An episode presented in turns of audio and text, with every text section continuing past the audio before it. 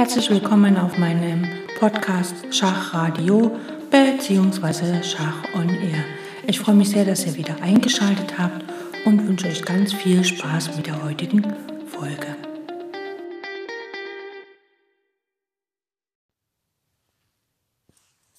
Wenn wir sagten, dass der Blockeur seine Wirkungskraft aus der Verbindung mit dem Hinterlande schöpfe, so war dies eine unbestreitbare Wahrheit. Immerhin kann und soll der Blockeur auch aus sich selbst heraus etwas zum Schutze des Blockadewalles beitragen. Dies erreicht er dadurch, dass er dank An seines Angriffsradius die Annäherung feindlicher Truppen an ihn selbst natürlich auch unterbindet. Ein weiterer Vorzug wäre die geringe Herkunft. Je geringer, desto besser. Wir meinen, dass eine Blockadefigur ein dickes Fell haben müsse. Eine etwas übertriebene Empfindlichkeit, wie sie König oder Dame an den Tag legen, dürfte mit der Rolle einer Blockadefigur schlecht übereinstimmen. Die kleine Figur, Springer oder Läufer, kann auf Angriff stehen bleiben. Sie braucht nur Deckung heranzurufen während die Dame gegen den leisesten Angriff dadurch zu reagieren pflegt, dass sie stolz erhobenen Hauptes das Lokal verlässt. Ein schlechter Blockeur wäre auch sonst der König. Im Endspiel kommt ihm jedoch die königliche Begabung zustatten, Farbe wechseln zu können. Also, wenn er von einem schwarzfeldrigen Blockadepunkt vertrieben worden ist, kann er es versuchen, sich auf dem nächsten Etappenfelde dem weißen Blockadepunkt festzusetzen. Ne, zum Beispiel, schauen wir uns mal hier eine Stellung an. Weiß, da steht der König auf G4, ein Läufer auf D1 und ein Bauer auf G5 und Schwarz hat den König auf G6 und den Springer auf A7. Das heißt also, wenn hier Weiß Schach bietet mit Läufer D1, C2, vertreibt es zwar den König von G6, aber dann blockiert er halt auf G7 weiter. Also das stört ihn gar nicht, er kann quasi die Falterfarbe wechseln. Da also die Blockeure, wie wir eben gesehen haben, von verschiedener Qualität sein können, starke und schwache, elastische und unelastische, so liegt es auf der Hand, je nach Bedarf den einen Blockeur durch einen anderen zu ersetzen. Wenn ich einen Blockeur schlage, so übernimmt der wiedernehmende Stein die Rolle des Blockeurs und damit wäre quasi ein Wechsel vollzogen, um es auf gut Deutsch zu sagen, der Ministerwechsel im feindlichen Lande wäre eine vollzogene Tatsache. Diese Kombination ist typisch und dazu schauen wir uns gleich ein Beispiel an.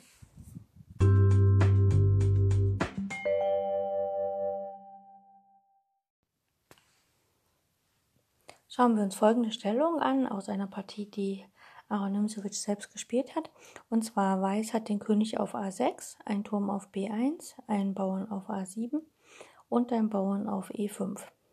Schwarz hat den König auf G8, den Turm auf F5, ein Läufer auf A8 und ein Bauern auf E6. Und hier möchte natürlich äh, Schwarz gerne den Blockeur Läufer A8 durch den schwarzen also Weiß hätte das sehr gerne, dass der Läufer von A8 durch den Turm ersetzt wird, denn das ist leichter für ihn zu bewerkstelligen. Und damit spielt er als erstes Turm B8 Schach. Und natürlich, damit der Läufer nicht verloren geht, spielt Schwarz Turm F8. Und nun erschwert der Angriffsradius des Läufer A8 die sonst so entscheidende Annäherung des weißen Königs. Es geschieht jedoch Turm A8. Der Turm schlägt auf A8 wieder und jetzt geht der grüne weiße König nach B7 und der neue Blockeur, der Turm auf A8, erweist sich nun als ein gemütlicher Mann, dem es ganz und gar fern liegt, einen Annäherungsversuch zurückweisen zu wollen. Also kommt hier Turm F8 und dann wird natürlich auf A8 eine Dame sich geholt, der Turm schlägt, der König schlägt. Und das Bauernspiel ist für Schwarz unhaltbar, weil der E-Bauer umgangen wird. Also es würde weitergehen. Schwarz spielt König G7, Weiß König B7, Schwarz König G6, Weiß König C6. Beide gehen zum Bauern und hier ist natürlich gegenseitiger Zugzwang. König G5 und derjenige, der das äh, Schlüsselfeld zuerst erreicht, ist jetzt hier der Weiße, erreicht quasi das Schlüsselfeld für diesen schwarzen Bauern. Ähm, D6 erst, also König D7 erstmal, damit er nicht in Zugzwang kommt. Und Jetzt muss Schwarz seinen Bauern decken mit König F5, aber Weiß kann noch König D6 spielen und ähm, in dieser Stellung ist gegenseitiger Zugzwang. Also wer jetzt am Zug ist, verliert die Partie. Und das ist ja nach König D6 von Weiß, Schwarz. Dagegen kann man aber anders spielen. Man muss das jetzt hier nicht so spielen, wie das gerade eben gespielt wurde. Also äh, Weiß spielt König B8 in der Ausgangsstellung. Schwarz auf das Schachturm F8. Und wie gesagt, Turm A8 hatten wir gesehen. Das führt halt für ähm, Weiß zum Gewinn. Und Schwarz hat aber hier König B6, äh, Weiß hat hier König B6 gespielt. Und dann spielt Schwarz Läufer D5. Er tauscht quasi nicht. Ja, hat ja keine Eile. Sondern er behält den Läufer, der besser auf der Diagonale den Bauern vor der Umwandlung blockiert als der Turm. Äh, Weiß spielt König C7, versucht, kann, kommt hier jetzt nicht ran. König F7, Schwarz geht quasi zuerst zu seinem Bauern, selbst wenn jetzt auf F8, Turm schlägt F8, König schlägt F8 und König B8 folgt, ähm, bringt es ja gar nichts, weil der Läufer einfach den Bauern immer hält und Schwarz jetzt natürlich mit König F7 sozusagen zuerst zu dem weißen Bauern geht, denn auf A8 Dame wird auf A8 geschlagen, der König geht nach A8 und König G6. Das heißt, der Schwarze ist deutlich schneller am Bauer, er hat nach zwei Schritte und in zwei Schritten steht der weiße König erst auf der C-Linie. Das heißt, hier gewinnt Schwarz die Partie.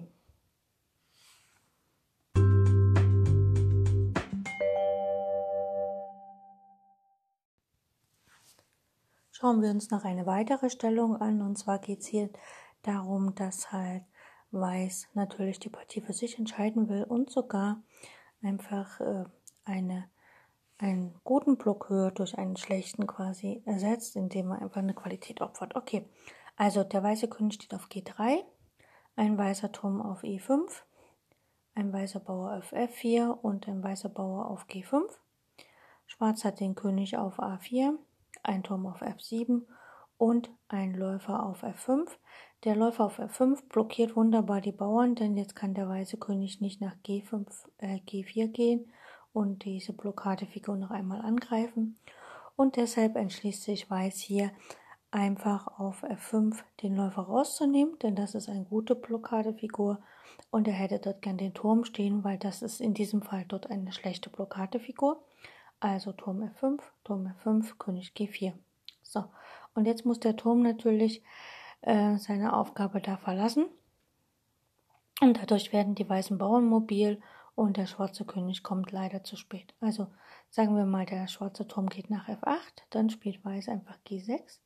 Also erst den G-Bauern nach vorne, ne? der, dann kann er immer noch den F-Bauern nachziehen. Der König geht nach B5, der schwarze, und Weiß spielt jetzt F5, zieht quasi nach. Der König geht nach C6, Weiß spielt jetzt G7. Ne, dann kann er nämlich mit F6 nachsetzen. Der Turm geht nach G8, greift den Bauern an und jetzt folgt F6 und nach König D6 kann eigentlich Weiß nur noch, äh, Schwarz nur noch aufgeben, denn Weiß spielt König F5 und dadurch ist er halt dann in der Lage, einfach F7 zu spielen, denn der weiße, der schwarze König kommt nicht auf die E-Linie, kommt dann nicht vorbei. Die Idee ist folgende: Der Angreifer ist bereit, sich mit der gegnerischen Blockadegesellschaft auseinanderzusetzen. Er wünscht aber vorerst mal den ihm aus irgendeinem Grunde wenig sympathisch erscheinenden Wortführer der gesamten Gesellschaft durch einen anderen Mann ersetzt zu sehen. Wenn das erst geschehen ist, dann mögen die Verhandlungen beginnen. Die Verhandlung oder die Entwurzelung. Wie wären die hier angedeuteten Verhandlungen zu führen? Nun, man konzentriere so viele Angriffe als möglich gegen besagten Blockeur. Letztere wird natürlich Reserven zum Schutz heranrufen, also deckende Steine und Figuren. In diesen um den Blockeur entbrannten Kampf suchen wir dann nach bekannten Mustern ein Übergewicht zu verschaffen, und zwar durch Dezimierung der Verteidiger, die wir abtauschen, verjagen oder andersweitig zu beschäftigen suchen.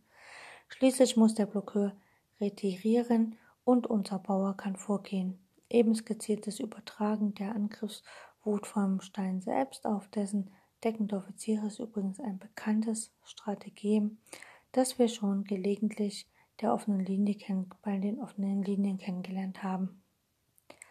Im Endspiel pflegt man im Blockadefall das Stützen des Blockeurs zu verjagen, im Mittelspiel dagegen sie zu beschäftigen.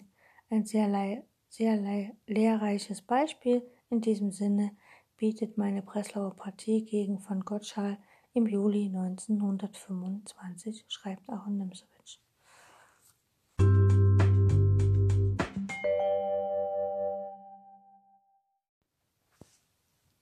So, schauen wir uns die Partie an. Aaron Nimsewitsch gegen Hermann von Gottschall, gespielt beim Deutschen Schachbund-Kongress äh, in der fünften Runde in Breslau am 23.07.1925. Ja, genau. Los geht's. Äh, Aaron Nimzowitsch hat Weiß. Er spielt Springer F3. Schwarz spielt E6 und D4, D5. So, Weiß hat einen Bauern im Zentrum, Schwarz 2 und Weiß spielt hier E3. Schwarz Springer F6. Weiß spielt B3, möchte natürlich den Läufer eventuell F4 enchantieren und so das Zentrum stützen oder halt C4 spielen, je nachdem. Springer BC7. Besser wäre hier wahrscheinlich C5 gewesen, direkt das Zentrum zu befragen. Oder Springer C6, ne? also der Springer auf D7 steht ein bisschen unglücklich. Nach Meinung vom Herrn Nimswitsch. Läufer D3 ist klar. C6. Rochade. Schwarz spielt Läufer D6. Man hat hier fast einen symmetrischen Aufbau. Läufer B2 war logisch, Dame C7. Um nachher E5 zu spielen und so das Spiel zu öffnen. Um dieses zu verhindern, um, unternimmt Weiß jetzt einen Gegenangriff. Er spielt direkt C4, war ja logisch. Und Schwarz spielt B6. E5 wäre wahrscheinlich äh, wegen Springer D5 und so ähm, nicht so richtig gegangen. Dann hätte Weiß auf jeden Fall einen Vorteil erlangt. Und deswegen hier B6. Weiß spielt Springer C3, logisch. Läufer B7 und wir haben hier schon wieder fast einen symmetrischen Aufbau, nur dass Weiß mittlerweile rochiert hat und sogar den Bauern auf C4 hat und nicht wie Schwarz auf C6. Weiß spielt Turm C1 und Schwarz Turm C8. Eigentlich hat Schwarz bisher nichts falsch gemacht, aber irgendwie hat man das Gefühl, er hängt in der Entwicklung mächtig hinterher. Und die Frage ist halt, wo ist dieser Zug denn geblieben, den er nicht gemacht hat, ne? Also das, äh, weil Weiß hat ja rochiert und also Schwarz hat ja im Endeffekt keine Figur doppelt gezogen, ne? aber wo hat er denn das hin? Und dann sieht man schon, er hat weniger Raum, dadurch, dass der Springer halt auf B, BD7 steht, ne? statt auf C6. Der Bauer steht auf C6, also alles ein bisschen gelähmt. Und Weiß hat halt den Anzugsvorteil genutzt, um zu rochieren. Gut, Schwarz-Weiß ist bereit, das Zentrum zu öffnen. C schlägt D. 5 äh, und Schwarz schlägt mit dem E-Bauern, E schlägt D5 und Weiß spielt E4. Also Weiß öffnet alle Linien und Türe Richtung König, denn der schwarze König steht ja noch in der Mitte und Weiß ist im Grunde fertig entwickelt. Weiter geht's. Der D-Bauer schlägt auf E4 und jetzt springt, schlägt der Springer auf E4 und Schwarz schlägt mit dem Springer zurück und Weiß schlägt mit dem Läufer zurück und Schwarz rochiert jetzt kurz. Jetzt hat Weiß einen isolierten Bauern auf D5 und möchte den natürlich dort nicht behalten, sondern geht mit ihm noch eins vor. Wenn der getauscht wird, ähm, wird nachher das Läuferpaar getauscht und eventuell, also wenn Weiß dort nimmt, dann geht die Dame erstmal droht möglicherweise matt. Also der weiße Bauer kann gar nicht nehmen, denn die Dame auf C7 hängt dann. Also nach D5 muss Schwarz sozusagen, er kann auch D5 ja nicht mit dem Bauern nehmen, wegen der Dame auf C7, also er muss vorgehen C5 und nun haben beide Läufer, also von Weiß, freie Schusslinien zum schwarzen ähm, gegnerischen Königsflügel. Unter dem Eindruck dieser Tatsache stehen, ist der Nachspielende geneigt, das Freiwerden des D-Bauern gering einzuschätzen, ja dasselbe völlig zu übersehen und in der Tat, welche Rolle könnte dieser aufs vorsorglichste blockierte? Auf D7 steht ja der Block, der Reserveblockeur, der Springer, äh, freie Bauschen spielen. Das kommt jedoch ganz anders. Also hier ist so, dass die weißen Läufer direkt zum schwarzen König gucken und deswegen unterschätzt vielleicht Schwarz den Bauern. Äh, Weiß spielt Turm E1 und Schwarz Dame D8. Weiß Läufer P1 holt quasi den Läufer zurück. Und jetzt sieht man schon die beiden, das Läuferpaar guckt direkt zum König. Und ja, dieser Angriff führt zu einem für uns lehrreichen Resultat, dass die blockierenden Steine, Läufer D6 und Springer D7, teils abgelenkt, teils vernichtet werden. Zunächst droht jetzt erstmal Dame D3 mit einer Mattdrohung und Schwarz reagiert sozusagen mit Turm E8 und Weiß spielt hier äh, Dame D3. Besser wäre vielleicht sogar gewesen, direkt auf E8 erstmal zu tauschen, aber Weiß spielt erstmal Dame E3. Und Schwarz reagiert mit Springer F8, weil damit deckt er ja natürlich H7, aber das ist schon wieder ein, ein Blockeur weniger, denn jetzt ist der Springer von D7 einfach mal weg. Weiß spielt Turm E8, der steht Turm, die Dame schlägt und jetzt kommt Springer H4. Ähm, der Springer, werden wir gleich sehen, hat noch mehrere Bedeutungen. Zumindest kann der Springer jetzt auf das Feld F5 gehen und damit sozusagen die zweite Blockadefigur, nämlich den Läufer, beseitigen durch Angriff. Äh, Schwarz spielt F6 und Weiß spielt Springer F5. So, und jetzt ist natürlich so, der Läufer kann wegziehen, aber dann geht halt der Bauer 1 vor. Das will Schwarz nicht. Deswegen spielt Schwarz Turm D8 und jetzt schlägt erstmal der Läufer auf F6. Denn wenn der Bauer schlägt, kann ein Schach kommen ähm, mit dem Springer, was dann ein bisschen blöde ist, weil da ziemlich bald matt droht. Also zum Beispiel, um keinen Bauern zu verlieren, muss Schwarz sich nun direkten an, ähm, ja, also wenn G schlägt F gespielt wird, dann folgt Springer D6, also der wird geschlagen. Und das Problem ist natürlich, die Dame kann jetzt hier nicht einfach so zurücknehmen, also muss der Turm nehmen und dann folgt einfach Dame G3 mit Schach. Und das würde man dann quasi den Turm zurückgewinnen. Ne?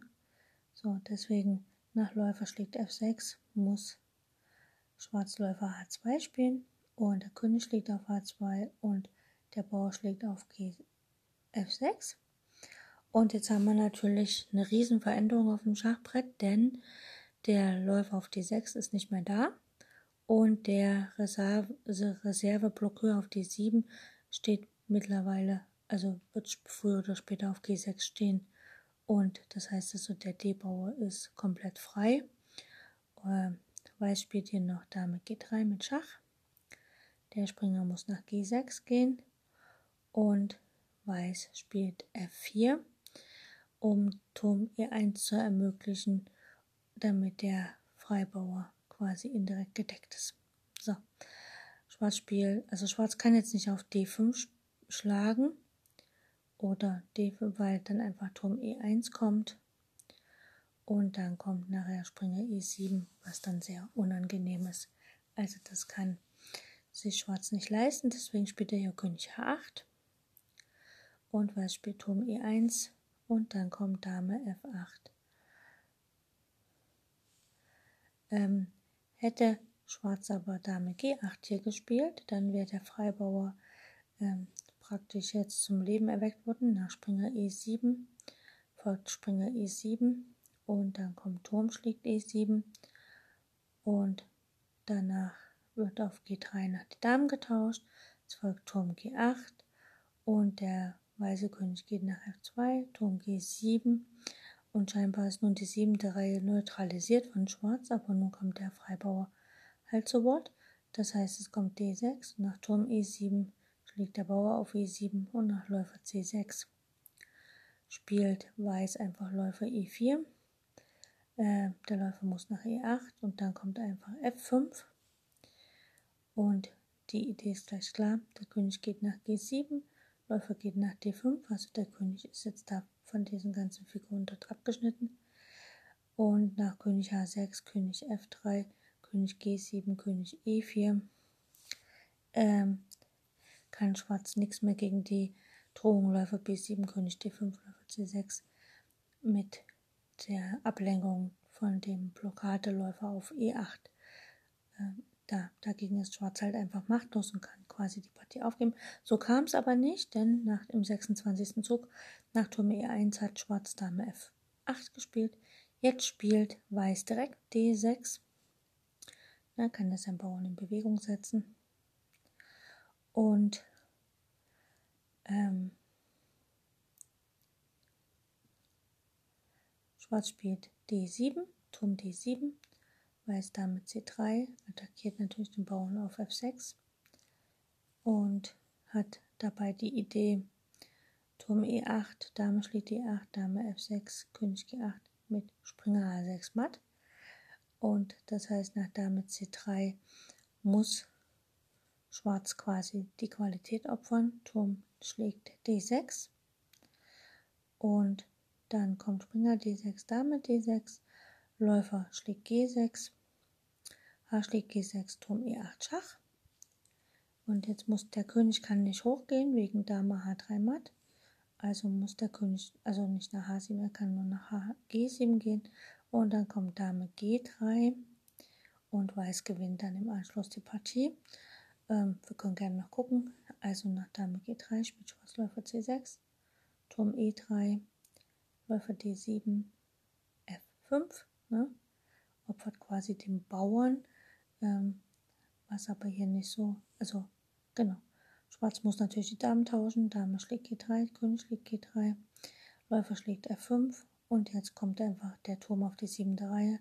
Turm E7 Schach, König H6, Turm schlägt A7, Läufer B1 versucht die weißfeldrigen Bauern anzugreifen. Turm A6, B5, A4, B schlägt A4, B schlägt A4, König G5, also Schwarz versucht aktiv zu spielen. Und hier spielt Weiß Turm B6, greift quasi erstmal den Läufer an und befragt ihn, wo der hin will. Läufer geht nach E4. Klar, der will nachher das A8-Feld unter Kontrolle halten. Und hier spielt Weiß erstmal A5, Schwarz F5, Weiß A6, Schwarz C4, Weiß A7 und Schwarz C3 und jetzt spielt Weiß erstmal in aller Ruhe Turm B3 und nach F4 mit Schach. Spielt Weiß König F2 und dann spielt Schwarz nach C2 und hier geht der Turm einfach nach C3 und hier hat Schwarz aufgegeben, denn im Endeffekt ist es so, dass der Turm auf C2 den Bauern schlagen kann, der Läufer kann nicht zurückschlagen, weil dann einfach äh, A8 Schach droht, aber es droht halt auch dass Weiß einfach Turm C8 spielt und dann einzieht und sozusagen der Läufer sich opfern muss. Und die zwei Bauern, äh, der F- und G-Bauer, die kann der weiße König mit seinem G-Bauern noch locker halten. Das heißt also, die Partie hier ist hier definitiv für Weiß gewonnen. Eine sehr schöne Partie, die anzeigt, was für ein Potenzial in so einem Freibauern steckt, der sogar in der Lage ist, zwei Figuren, äh, ja, der einfach immer nach vorne drängt und deshalb auch blockiert werden muss.